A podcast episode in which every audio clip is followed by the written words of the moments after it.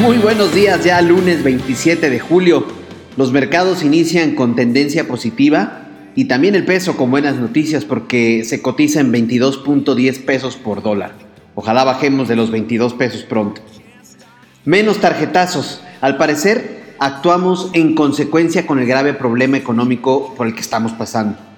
De acuerdo a la Asociación de Bancos de México, la ABM, el número de transacciones de tarjetas de crédito cayeron en 30.1% y las de débito en menos 9.5% en lo que va del segundo trimestre de 2020.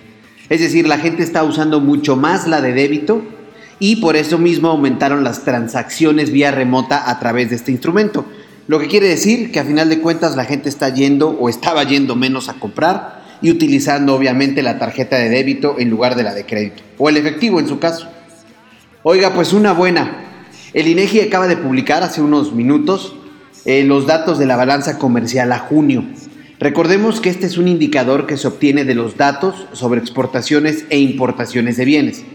En pocas palabras, lo que nuestro país paga para que le traigan bienes del extranjero y lo que recibimos por mandar nuestros productos fuera. Y pues después de unos meses de déficit en la balanza comercial, ahora se registró una fuerte recuperación, ya que exportamos más.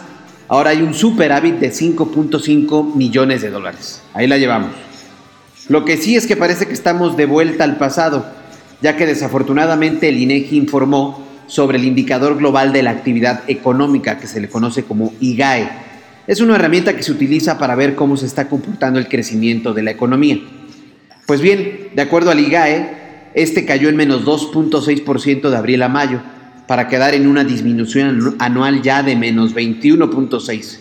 Esta caída no se tenía desde 2009 y solo las actividades primarias, que son cosecha, pesca, agricultura, etcétera, tuvieron un aumento de 2.5%.